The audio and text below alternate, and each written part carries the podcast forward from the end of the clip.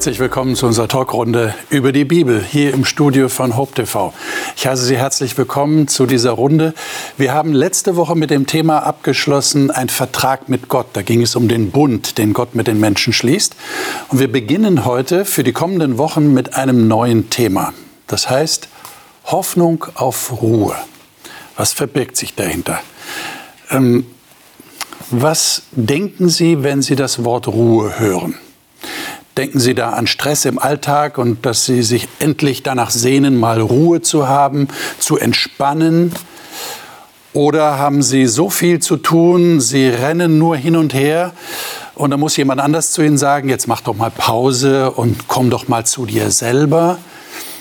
Oder aber sie sind so entspannt und so ruhig und inaktiv, dass ein bisschen Trubel ihnen sogar gut tun würde.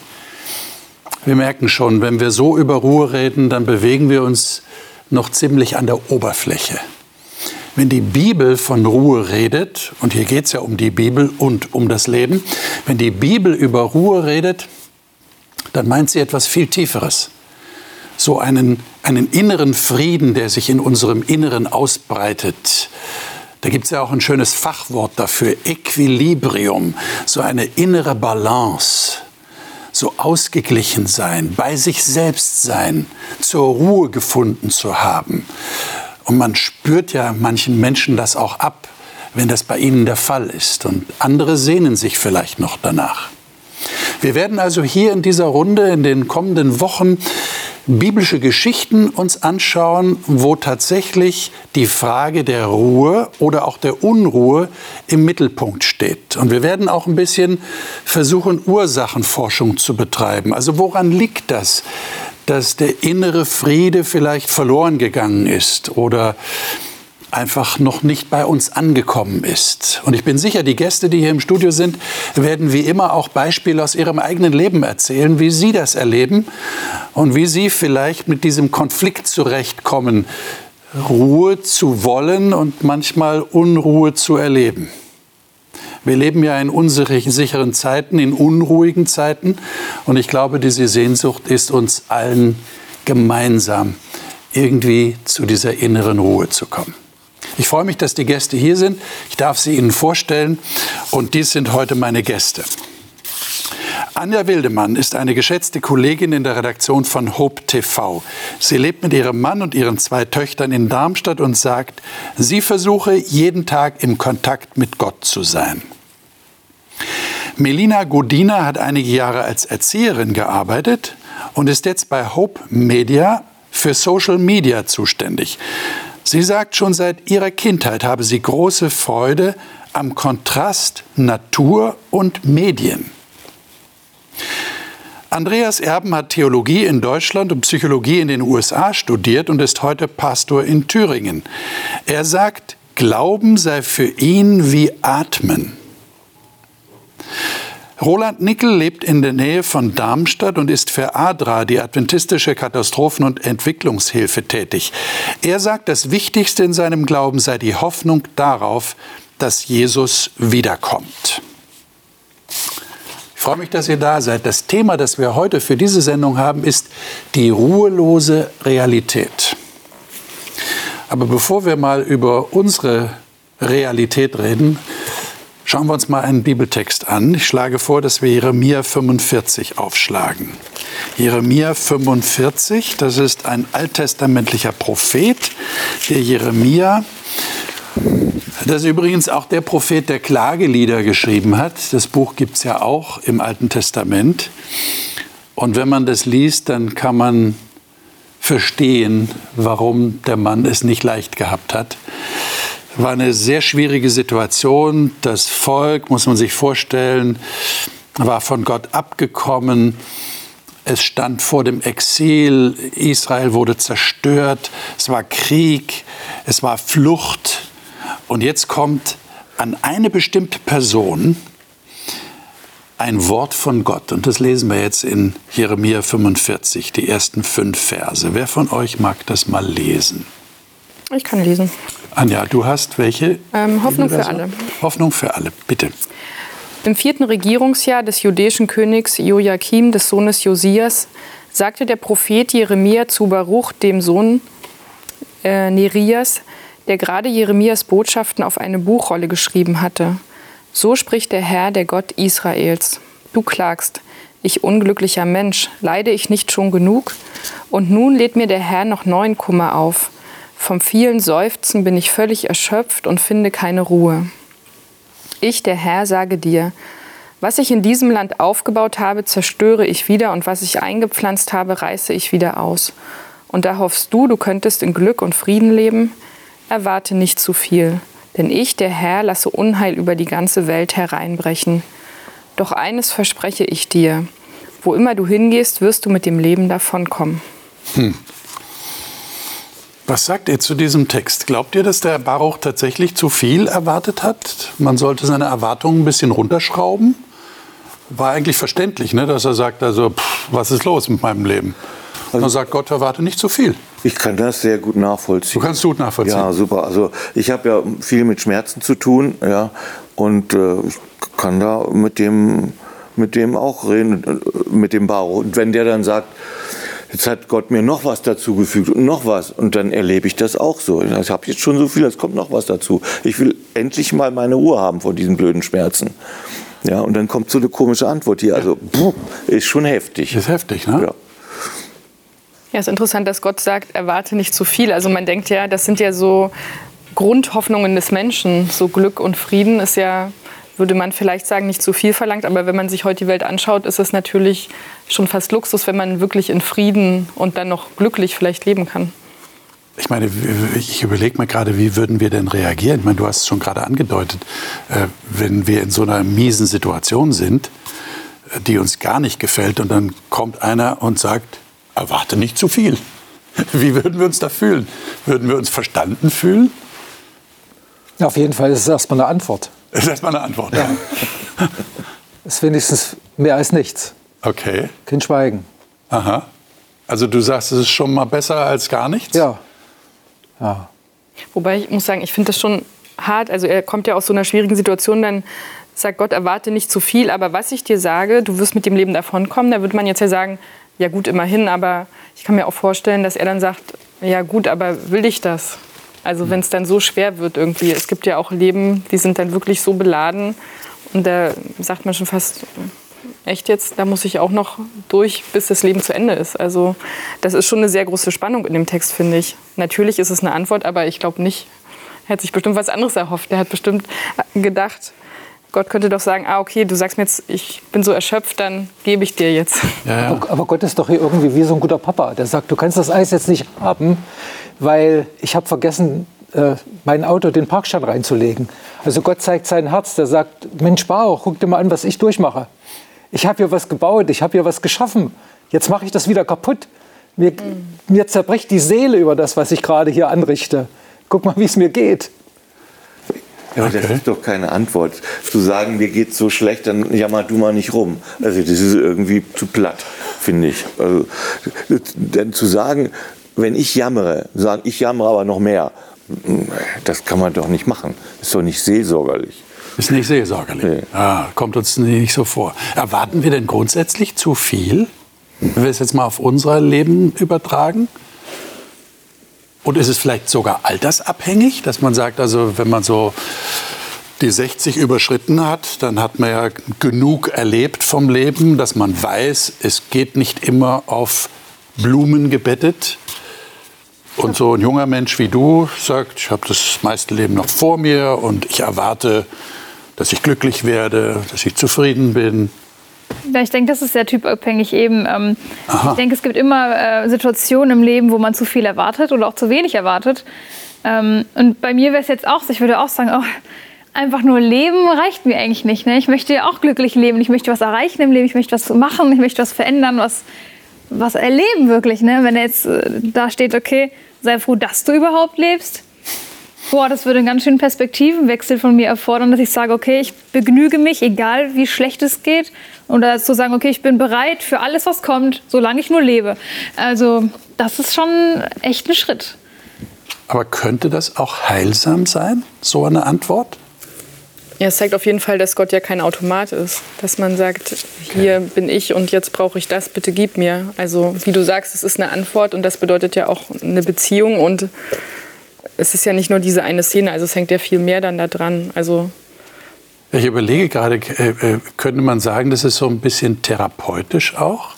Also wenn ich mich so in diese Therapiesituation hineinversetze, der Therapeut streichelt ja den Klienten auch nicht immer und, und gibt den Trost, den der Klient erwartet, sondern manchmal muss der Therapeut, ich meine, du wirst es wissen, Andreas, aus eigener Erfahrung, muss ja auch manchmal konfrontieren, oder? Und muss sagen, also jetzt mal ganz einfach und platt gesagt, erwarte nicht zu viel, sondern konzentriere dich auf das, womit du zufrieden sein kannst. Kann man das so sagen? Hm.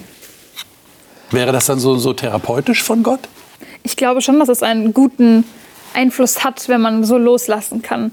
Ja, zum Beispiel, wenn ich jetzt daran denke, an die ganzen Milliarden Singles auf der Welt, die immer sagen, ja, wenn ich einen Partner finde, dann bin ich glücklich. Das sind so hohe Erwartungen an diese Beziehung. Das ist ja so eine ähnliche Situation, dass man sagt, nee, nur dann bin ich glücklich und ich muss das haben, ich brauche das. Und das, solange es aber nicht kommt, ist man ja unglücklich, weil man ja was ganz anderes erwartet und man ist, gibt sich damit nicht zufrieden. Das heißt, man macht sich abhängig von anderen Menschen und von der genau. Lebenssituation, genau. die man gerne haben möchte. Genau, und ich bin überzeugt davon, dass es erst, also dass es einem erst dann wirklich gut geht, wenn man sagt, nee, ich kann auch ohne, ich kann auch ohne zufrieden sein. Und dann lässt man los und ich glaube, das ist unglaublich heilsam, aber auch wirklich unglaublich schwer. Und das ist ja in jeder Situation so, egal worum es einem geht, ob es jetzt äh, das Thema ist, dass man vielleicht alleine ist, mit Corona sowieso noch viel schlimmer äh, oder jegliches andere Thema. Ich glaube, es ist sehr, sehr schwer loszulassen, aber es ist unglaublich wichtig, dass man das übt und ich lernt. Ich gern bestätigen, was Sie sagen, ja. weil ich habe auch immer gedacht, meine Schmerzen müssen weg, bis ich glücklich sein kann. Ja. Und ich habe erlebt, ich kann beides empfinden. Ich kann Schmerz empfinden und Glück empfinden. Das ist wahnsinnig. Ja, ich fahre mit dem Fahrrad, habe Schmerzen in den Füßen, habe eine wunderschöne Aussicht, einen wunderschönen Wald, sage Danke Gott. Also das ist, habe ich nie gedacht, dass das geht.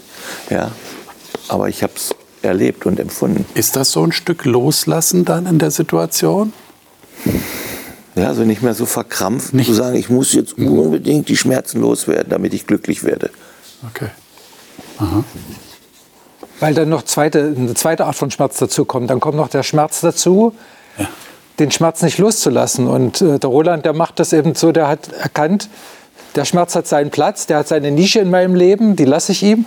Und dann lasse ich was anderes daneben bauen. Aber in dem Moment, wo du anfangen würdest, zu dem Schmerz, den du hast, noch den Schmerz über den Schmerz hinzuzufügen, da wärst du verloren im Grunde genommen, oder? Ja, ja, ja. das stimmt. Mhm. Und so ähnlich ist es hier beim Baruch. Ja? Der, der, der wird eigentlich, so, so verstehe ich das, von Gott darauf hingewiesen, äh, füge nicht einen zusätzlichen Schmerz zu dem hinzu, den du schon hast. Könnte man so verstehen, oder? Ja, und er sagt ja sogar, vom Seufzen bin ich, vom vielen Seufzen bin ich völlig erschöpft, ja. heißt es bei mir. Also ja. je mehr man sich dem hingibt, das laugt einen ja auch aus. Also wenn man dann kein Gegengewicht hat oder findet, dann wird man einfach nur traurig und ich weiß nicht, was die Worte sind dafür. Aber wie gibt man sich dann, ich meine, es ist ja so eine Aufforderung von Gott, so scheint es mir, äh, dem Baruch zu sagen, gib dich mit dem zufrieden, was ich dir gebe, nämlich ich gebe dir das Leben, ich bewahre dein Leben. Äh, was braucht es denn, um sich damit zufrieden zu geben? Ich denke, was ganz wichtig ist, es braucht jemand von außen manchmal. Hm. Manchmal kann man sich das wichtige Wort, das man braucht, nicht selber sagen. Das muss einem jemand anders sagen, dem man eine Autorität zuspricht. Und wenn Gott sagt, lass mal gut sein, dann ist es was anderes, als wenn Baruch das sich selber sagen würde. Das hat ein anderes Gewicht, das wirkt anders. Wir brauchen manchmal Menschen, die uns einfach was sagen. Wir müssen uns was sagen lassen, sonst gehen wir vor die Hunde. Wobei es da natürlich auch wichtig ist, glaube ich, auch, dass man wieder so eine Beziehung hat. Weil ich würde, ich hatte jetzt auf deine Frage gesagt, das kann jeder nur für sich selber beantworten. Oder halt jemand, zu dem man ganz nah ist, weil wenn dann jemand sagt, äh, zu dir jetzt sagen würde, ja schau doch, aber du lebst doch. Oder, weißt du, also das kann schon auch, sage ich mal, übergriffig werden oder, oder schwierig, wenn man gar nicht das natürlich gar nicht nachvollziehen kann, wie sich jemand fühlt. Also oder, oder dieser häufig gehörte Rat, schreibe doch auf, wofür du dankbar sein kannst. Oder schreibe jeden Tag fünf Dinge auf, für die du dankbar sein kannst. Und viele sagen, dass ihnen das wirklich hilft. Ja? Wenn sie so drin sind in dem Klagen und in all dem der Not, die sie erleben. Äh, vielleicht wäre das äh, ein, ein, ein guter Tipp. Dennoch ist es auch unglaublich wichtig, dass man Zeit hat, auch Dinge verarbeiten zu dürfen, auch mal traurig sein zu dürfen. Ja, man darf es nicht übertreiben und man muss auch irgendwann loslassen, aber um das zu können, muss man auch diese Gefühle zulassen, finde ich. Man kann auch nicht sagen zu jemandem, der was Traumatisches erlebt hat, kann man nicht sagen, ja, egal, lass es hinter dir, guck nach vorne. Man muss das verarbeiten, damit man weitergehen kann. Und man kann auch nicht sagen, das Argument, ne, ah ja, guck mal, der, der hat es noch schlimmer. Deswegen sei doch froh, das geht nicht. Also man, man darf auch diesen Trauern, den Schmerz und diese Ruhelosigkeit fühlen. Aber wichtig ist, dass man nicht da drin bleibt. Und dass man dann auch das Vertrauen an Gott bringen kann, okay, wenn du sagst, das genügt mir, dann möchte ich darauf vertrauen, dass du genug bist für mich. Ich hatte mir noch einen Satz dazu. Meine Frau hat dann gesagt, sie möchte nicht, dass ich irgendwann mal so ein verbitterter Grieskram wäre, weil immer nur rumjammern, dass mir nicht gut geht und so weiter. Das war für mich, irgendwann hat es Klick gemacht und gesagt, das will ich nicht. Ja, ich will trotzdem glücklich sein und mir das Glück schenken lassen, trotzdem ich gleichzeitig Schmerz empfinde. Und das ist auch dann eine Grundentscheidung, die ich für mich getroffen habe. Das war die Stimme von außen, das ist, was ich gemeint ja, habe. Ja, ja, genau. Mhm. Gehen wir doch mal ins Neue Testament. Das ist eine spezielle Situation, wo ähm, Jesus und seine Jünger, seine Nachfolger, die er um sich versammelt hatte, gerade von einer sicherlich anstrengenden Reise zurückkommen. Ähm, und da steigen wir mal ein in Vers 30 in Markus Kapitel 6. Markus Kapitel 6. Verse 30 bis 34, wenn das jemand von euch lesen könnte. Ich nehme Elberfelder Übersetzung. Gerne. Und die Apostel versammeln sich zu Jesus und sie berichteten ihm alles, was sie getan und was sie gelehrt hatten. Und er sprach zu ihnen, Kommt ihr selbst allein an einen öden Ort und ruht ein wenig aus, denn diejenigen, die kamen und gingen, waren viele, und sie fanden nicht einmal Zeit, um zu essen. Und sie fuhren in einem Boot allein an einem öden Ort. Und viele sahen sie wegfahren und erkannten sie und liefen zu Fuß von allen Städten dorthin zusammen und kamen ihnen zuvor. Und als Jesus aus dem Boot trat, sah er eine große Volksmenge und wurde innerlich bewegt über sie, denn sie waren wie Schafe, die keinen Hirten haben. Und er fing an, sie vieles zu lehren. Also wenn man die Geschichte aufmerksam liest, äh, empfinde ich, muss man fast ein bisschen lächeln, weil sie schon eine gewisse Komik enthält. Habt ihr das festgestellt? Ähm, Jesus sagt zu seinen Leuten, ihr braucht jetzt mal Ruhe. Und ich habe einen Vorschlag. Wir fahren mal in einen einsamen Ort und da könnt ihr euch ausruhen. Und dann kommen sie dahin und da sind die anderen alle schon da und warten schon. Das ist nichts mit Ruhe. Was macht man da? Was macht Jesus? Irgendwie, entweder kann man sagen, es ist schiefgegangen, der hat, der hat die, die falsche, äh, den falschen Ort gewählt für, für das, was er vorhatte. Oder es ist nicht schiefgegangen und ja. er hatte was vor, mit dadurch zu sagen. Ja. ja. Das sind sehr interessant. Ja. Ich muss da an ein Wort denken, das der Rosa Luxemburg zugesprochen wird. Ja. Die soll mal geschrieben haben, Freiheit ist die Freiheit der Andersdenkenden der Satz geht dann noch irgendwie weiter. Ja? Also wenn du Freiheit für dich beanspruchst, dann kannst du nur so lange frei sein, solange auch die anderen Freiheit haben dürfen. Den würde ich jetzt abwandeln und würde sagen, Ruhe ist auch der Zustand der anders Beunruhigten. Das heißt, im Grunde genommen ist Ruhe etwas, das man vielleicht nicht immer so für sich alleine haben kann. Das muss man, das muss was Geteiltes sein. Wenn die anderen keine Ruhe haben, das Volk, wie sollen die Jünger dann Ruhe haben? Ja. Aber ich finde das interessant, weil ich glaube, sie fahren ja dahin, dann sind die da.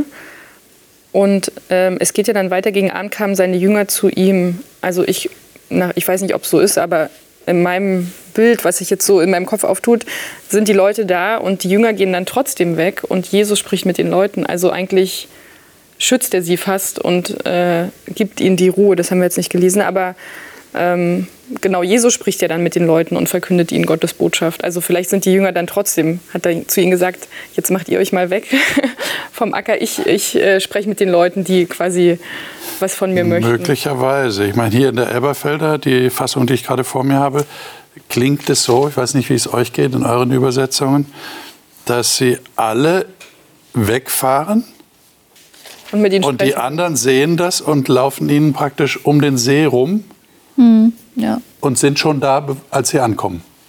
So verstehe ich das. Aber vielleicht hast du recht. Vielleicht sind sie äh, weggefahren und waren tatsächlich, haben sich ausgeruht und Jesus hat das dann übernommen. Aber es, äh, als Jesus aus dem Boot trat, also er muss mit ihnen mitgefahren sein, sah er eine große Volksmenge. Und das finde ich interessant, dass er innerlich bewegt ist. Also er sieht, was du gerade gesagt hast, Andreas, er sieht praktisch die Unruhe der anderen und sieht jetzt den Auftrag, ihnen Ruhe zu vermitteln. Ha.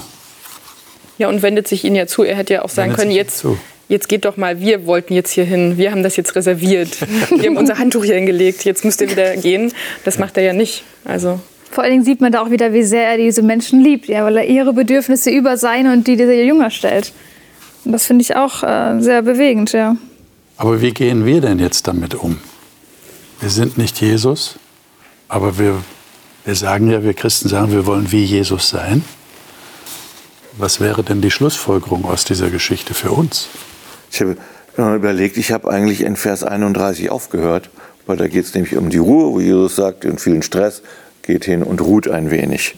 Und das andere habe ich eigentlich gar nicht mehr gelesen. Aber es gehört ja auch noch dazu. Ja. Das ist schon äh, interessant, ja. Es hört nicht damit auf, geht an eine einsame Stelle. Also wenn wir das jetzt auf unser Leben übertragen und ich überlegen würde, wie würde ich dann damit umgehen, dann ist es vielleicht vergleichbar mit einer Situation wie, ich habe eine anstrengende Arbeitswoche gehabt und ich freue mich wahnsinnig aufs Wochenende und muss äh, mich erholen, möchte was Ruhiges machen. Und dann gibt es irgendjemanden in meiner Familie oder in meinem Freundeskreis, der vielleicht irgendwas erlebt und der meine Hilfe braucht oder der dann, keine Ahnung, spontan umzieht oder das ist vielleicht nicht so spontan, aber der vielleicht irgendwie traurig ist und ich habe dann die Entscheidung, hm, nehme ich jetzt mal eine Ruhe, lege ich mich ins Bett und entspanne oder gehe ich doch zu der Person und helfe ihr oder bin für sie da? Und ähm, nach Jesus Vorbild sollten wir dann eigentlich hingehen und für die Person da sein. Und trotzdem ist es, glaube ich, wichtig, dass man auch seine Grenzen wahrnimmt und da nicht drüber geht permanent, weil Jesus ist auch irgendwann hingegangen in den Garten und hat für sich gebetet. Aber wenn wir sehen, dass da ein Leid ist, was vielleicht größer ist als mein Bedürfnis der Ruhe gerade, dann sollten wir doch da auch drauf hören. ist manchmal nicht so einfach zu entscheiden. Ne? Wann ist meine Grenze erreicht? Wann muss ich tatsächlich für mich selber und für die Ruhe bei mir sorgen, damit ich auch äh, der Unruhe der anderen irgendwie abhelfen kann? Das ist ja häufig eine, gerade für Menschen, die mit Menschen arbeiten, ja, in sozialen Berufen.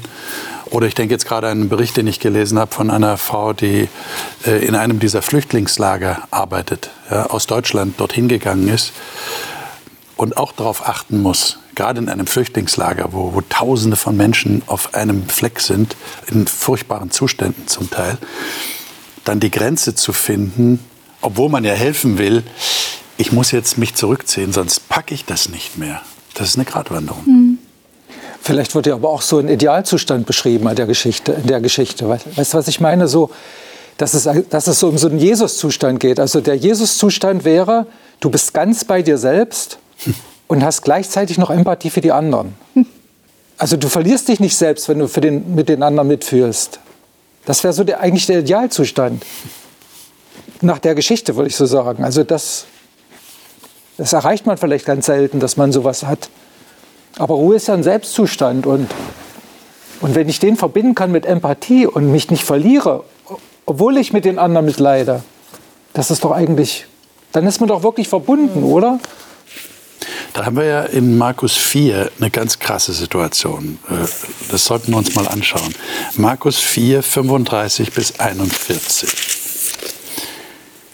Ähm, Das ist eine unter Christen zumindest sehr bekannte Geschichte von dem Sturm auf dem See.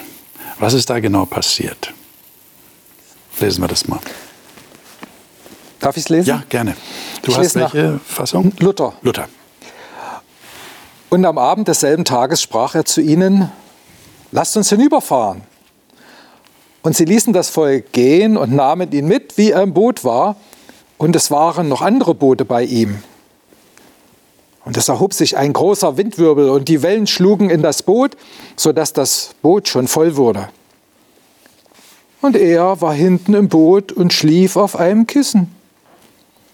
Und sie weckten ihn auf und sprachen zu ihm, Meister, fragst du dich danach, dass wir umkommen? Und er stand auf und bedrohte den Wind und sprach zu dem Meer, Schweig und verstumme. Und der Wind legte sich und es entstand eine große Stille. Und er sprach zu ihnen, was seid ihr so furchtsam, habt ihr noch keinen Glauben? Sie aber fürchteten sich sehr und sprachen untereinander, wer ist der? Auch Wind und Meer sind ihm gehorsam. Also ich stelle mir unwillkürlich die Frage, wie hat Jesus das gemacht? Ich meine, da ist Aufregung um ihn herum. Wirklich, das Wasser schwappt ins Boot, die werden der Sache nicht mehr Herr, die denken wirklich, wir werden jetzt umkommen, wir werden alle untergehen und ertrinken. Und er schläft. Wie, wie, wie macht Jesus das? Ist das dieses, er ist so ganz bei sich? Ich kann mich erinnern, als äh, 10-, 11-Jähriger war ich in den Alpen, das erste Mal in den Alpen. Ganz toll, super schöner Tag, Wandern, alles Mögliche. Und nachts war ein wahnsinniges Gewitter, ganz doll und stark, Regen und Prasseln und Blitze und Donner. Und ich habe nichts von dem mitgekriegt. Nichts. Meine Eltern haben sich gewundert, dass ich da geschlafen habe, ja. weil ich konnte das auch nicht verstehen, aber habe ich mich daran erinnert. Also es scheint Situationen zu geben. Da ist es egal, was um dich herum passiert, das macht dir nichts aus. Du, der, der ruht in sich selbst. Keine Angst, keine Furcht. Oder er ist einfach so müde. er ist einfach so müde, genau. Also ich kann das sehr gut nachvollziehen, dass man, also beim ersten Kind konnte ich noch immer und überall sofort schlafen. Jetzt klappt das leider nicht mehr so gut, aber ich weiß noch, ich war so müde, mir war das egal, welche Tageszeit, ob es nur eine Viertel, halbe Stunde war. Dann habe ich geschlafen und dann ging es weiter so. Also könnte auch sein, ich weiß nicht, ob es so ist. Also es kann wirklich einen Erschöpfungszustand geben, bei dem man nichts mehr mitkriegt. Vielleicht auch die innere Ruhe. Schlaf hat. Okay. Ähm, ist es berechtigt, was Jesus dann zu ihnen sagt? Warum habt ihr Angst? Das ist verständlich, oder? Wenn wir uns die Situation mal vorstellen. Ist ja verständlich, dass man da Angst hat ums eigene Leben. Das ist ja keine, keine kleine Sache da auf so einem See. Ist ja auch bekannt, ja, der See Genezareth, diese Fallwinde, die von den Bergen runterkommen, die können den See also in ein wirklich ein, ein tosendes Meer verwandeln. Und Jesus sagt, warum, warum habt ihr Angst? Habt ihr keinen Glauben? Ich denke, es ist schon in gewisser Weise berechtigt, äh, dass Jesus das fragt, weil das ist ja nicht das erste Erlebnis, was die Jünger jetzt mit Jesus hatten, das auf dem Meer hier, äh, auf dem See. Ähm, davor sind ja schon Wunder passiert, wo die Jünger gesehen haben, Jesus ist wirklich stark und hat so viel Macht und Potenzial, alles zu tun, ähm, dass man, also wir aus unserer wissenden Sicht jetzt hätten schon mehr erwarten können, also hätten schon mehr vielleicht Vertrauen gehabt, aber wir sind auch in der guten Situation, dass wir wissen, was noch alles passiert und wie viel Jesus noch kann und wie viel er noch tut. Ähm, aber ich denke schon, dass, ähm, dass da vielleicht mehr Glaube oder Vertrauen hätte da sein können. Aber ich denke, wenn wir selber in der Situation sind, dann sieht es vielleicht auch wieder ganz anders aus. Ähm, ja, genau, das, ja. Ist, das ist die Frage, die mich bewegt. Wie komme ich in meinem Leben, auch in schwierigsten Lebenssituationen, an den Punkt, wo ich ruhig bleibe und sage, Jesus ist mit im Boot meines Lebens brauche keine Angst zu haben. Wie komme ich dahin? Also mich, mir, mir gefällt an dieser Geschichte am meisten das Kissen. Markus ist ja der Einzige, der das erzählt. Ja. Mhm. Und ich sehe das als eine Einladung, dass ich mich in jeder Situation meines Lebens auf dieses Kissen mit dazulegen darf. Dass ich so mich innerlich hineinversetzen darf in diese Szene und auf dem Kissen ist noch Platz für mich. Das reicht für Jesus und für mich auch. Und ich lege mich einfach dazu. Vielleicht so als so ein selbstfürsorgliches Angebot. Ja, ich denke, das Herausfordernde für die Jünger ist nämlich, dass sie das ja nicht tun, sondern die sind in dieser Aufruhr und quasi die Hilfe kommt ja so wahrscheinlich aus ihrer Sicht im letzten Moment, weil du so gefragt hast, wie kommt man dahin? Oft hat man ja das Gefühl im Leben, jetzt, jetzt ist der Punkt, wo sich was drehen müsste oder was verändern müsste. Jetzt müsste Gott eingreifen und das passiert halt oft nicht dann, wann wir denken, dass es sein sollte. Und das ist, glaube ich, das sehr Herausfordernde. ähm, wenn man diesen Paralleltext liest in Matthäus, da sagt er sogar, wird er geweckt und dann spricht er erst mit den Jüngern und dann beruhigt er erst die Wellen. Also die Zeit hat er auch noch, sie erst zu fragen. Und ich glaube, das ist diese, das, wo sie da an ihre Grenze kommen einfach, und menschlich. Die Jünger hatten noch nicht die Einsicht oder wussten noch nicht, was Jesus wirklich ist und was er kann. Ich glaube, da waren sie noch zu weit weg.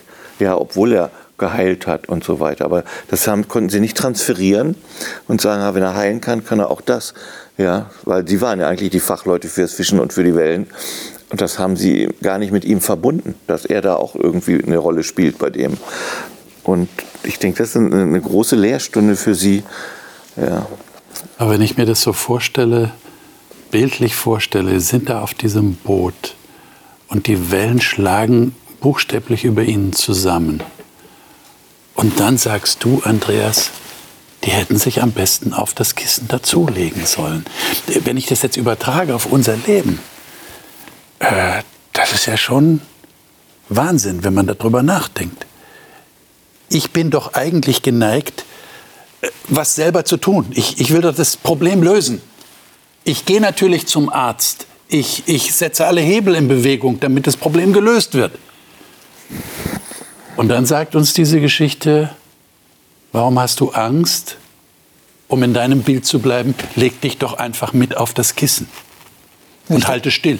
Ich denke, das ist, was Roland macht. Das ist das Einzige, was ihm bleibt. Du kannst ja den Schmerzsturm nicht abschalten. Das geht ja nicht. Gibt es keinen Halter. Leider Keiner. nicht.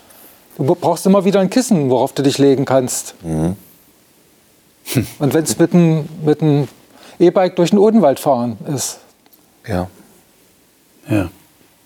Du hast doch gesagt, dass äh, wir ja sagen können, ach ja, dann gehen wir auch nicht mehr zum Arzt. Hast du so angedeutet, so einen hm. Gedanken. Ähm, ich denke, da gibt es auch für alles seine Zeit. Wir sehen ja auch in der Bibel, dass, dass Jesus nicht immer fordert, dass die Jünger immer nur ruhig bei ihm sitzen und abwarten, ähm, sondern selber auch irgendwann aktiv werden. Und ich denke, das ist ganz wichtig, dass wir nicht vergessen, es gibt Zeiten, da sollen wir aktiv sein, wir sollen zum Arzt gehen und sagen, okay, ich möchte jetzt versuchen, was dagegen zu tun. Und es gibt Zeiten, wo es einfach auch oft dann nichts anderes mehr gibt, wo wir sagen, okay, und jetzt lasse ich es los und das ist jetzt Gottes Werk und Gott ist mein wirklicher Arzt im Endeffekt. Ähm, und ich denke, auch in solchen Situationen wie den Stürmen unseres Lebens ist es ganz wichtig, dass wir uns auch immer wieder darauf zurückbesinnen, was hat Gott denn schon für uns getan? Dass wir wieder denken, warte mal, vielleicht muss ich mir gerade gar nicht so eine Sorge machen, wo kommt denn diese Panik her? Ich fahre wieder runter und denke wieder daran, okay, Gott hat mir schon geholfen. Er ist bei mir und vielleicht, wenn es auch gerade nicht so wirkt, als ob er gerade wach ist und sieht, was ich für Sorgen habe, er ist da und er wird irgendwie für mich sorgen. Mich macht dieser Vers 39 an und der Wind legte sich und es entstand eine große Stille. Das ist irgendwie, waren sie die ganze Hektik und, und das Machen und Überlegen und Tun und Verzweifeln. Das ist irgendwann vorbei. Es entsteht eine große Stille. Eine Stille in Gott. Mhm. Eine, eine Ruhe, eine vollkommene Ruhe gewissermaßen. Also es ist wahnsinnig. Und aus dieser Ruhe heraus kann ja durchaus auch Aktivität kommen. Aber ich glaube, der Unterschied besteht darin, ob ich aus einer Unruhe und aus einer Angst heraus selber versuche, etwas zu erreichen, das Problem zu lösen, oder ob ich dieses Grundvertrauen habe, Jesus ist tatsächlich im Boot drin. Dass ich, dass ich, Sie haben das wahrscheinlich gar nicht mehr realisiert, dass Jesus da war. Und dann irgendwann ist Ihnen aufgefallen, der, der liegt da und schläft. Ja, wir sollten ihn vielleicht mal wecken damit er unser Problem löst. Also dieses Bewusstsein zu haben. Und vielleicht hat das wirklich mit Definition Ruhe zu tun. Und ich würde gerne noch äh, zum Schluss mit euch den Text in 1. Mose 2 lesen. Ähm, das ist ein besonderer Text, hat mit dem siebten Tag zu tun. Aber ich würde gerne mit euch über Ruhe nachdenken und wie Ruhe sich tatsächlich definiert aus der Perspektive Gottes. Äh, lesen wir mal die ersten drei Verse in 1. Mose Kapitel 2. Ich würde mal aus der Elberfelder lesen. Gerne, ja. So wurden die Himmel und die Erde und all ihr Heer vollendet. Und Gott vollendete am siebten Tag sein Werk, das, das er gemacht hatte. Und er ruhte am siebten Tag von all seinem Werk, das er gemacht hatte. Und Gott segnete den siebten Tag und heiligte ihn. Denn in ihm hatte er von all seinem Werk, das Gott geschaffen hatte, indem er es machte. Äh, in dem ruhte er von all dem Werk. Mhm. Dies ist die Entstehungsgeschichte der Himmel und der Erde, als sie geschaffen wurden. Ähm Also wenn wir so über diese Texte reden, ich habe das schon oft erlebt, dann, dann kommt ja immer eine Art Binsenweisheit, würde ich sagen. Gott musste doch nicht ausruhen, der war ja nicht erschöpft, weil er ist ja Gott. Ähm, aber ich habe so den Eindruck, da, da, sind wir nicht wirklich, äh, sind wir nicht genug in der Tiefe dessen, was hier gesagt werden soll. Ähm, habt ihr eine Ahnung, was dieser Text uns vermitteln will über Gott als Ruhenden? Was für eine Ruhe ist da gemeint?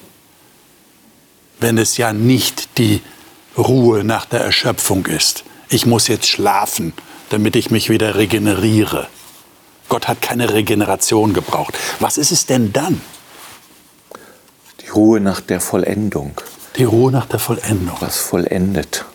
Okay. Das ist vielleicht auch eine Art Genuss der Ruhe, dass man äh, ja zur Ruhe kommt und genießt und reflektiert, was ist gerade passiert, was habe ich hier gerade, also in Gottes Perspektive, was, was habe ich hier gerade Tolles erschaffen? Äh, ich ruhe, lasse das sacken und genieße das. Ein interessanter Gedanke, nicht? Genuss als Ruhe oder Ruhe als Genuss. Für, für mich ist es mehr Geheimnis. Okay. Als, als ob Ruhe oder die Ruhe Gottes so wie ein Geheimnis ist, wie gute Kunst. Wie zum Beispiel Joseph Beuys. Wie ist das Kunst? Du spürst ein Geheimnis, da ist ein Geheimnis drin. Und ich denke, ein Leben wird banal, wenn es das Geheimnis verliert. Ein, ein Leben wird schal und schwer lebbar, kaum durchhaltbar, wenn nichts Geheimnisvolles mehr drin ist. Also das hm. Ruhe ist etwas Geheimnisvolles, etwas Unerklärbares. Ja, und auch für mich hat das ja auch eine Vorbildfunktion. Also es ist ähm, wie wenn jetzt auf Arbeit, wenn mein Vorgesetzter sich die Freiheit nimmt, äh, sage ich mal, Elternzeit zu machen, ist ja ein beliebtes Beispiel für Männer in Deutschland.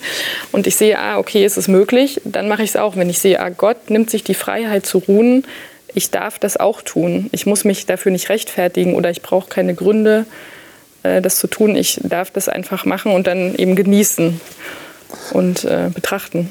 Also wenn man da im Hebräischen ein bisschen reinsteigt, dann kann man doch noch in den Übersetzungen eine andere Nuance herauslesen. Das ist das Aufhören oder auch es ist genug. Ja, es ist, es ist erledigt. Es braucht nichts mehr. Ja, es ist vollendet. Da, da muss nichts mehr kommen. Und dann kann ich äh, ruhen in diesem Sinne. Also das ist das ganze Gegenteil von Erschöpfung. Ja. Ich finde es ja. auch gut, was du gerade gesagt hast, dass ähm, man ohne Erschöpfung ruhen soll, weil es ist ja eigentlich ganz wichtig, dass das mit der Vorbildfunktion meine ich, dass, dass Gott ja auch als Vorbild da fungiert hat.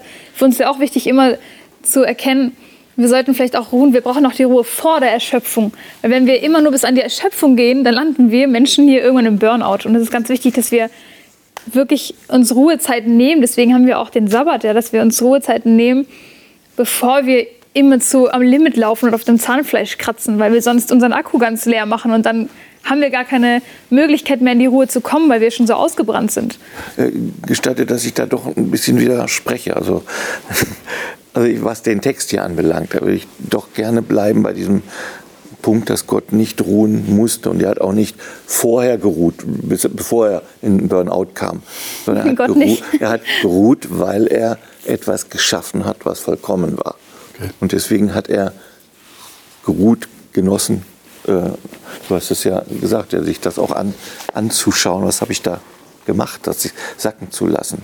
Also insofern war es kein echter Widerspruch, aber.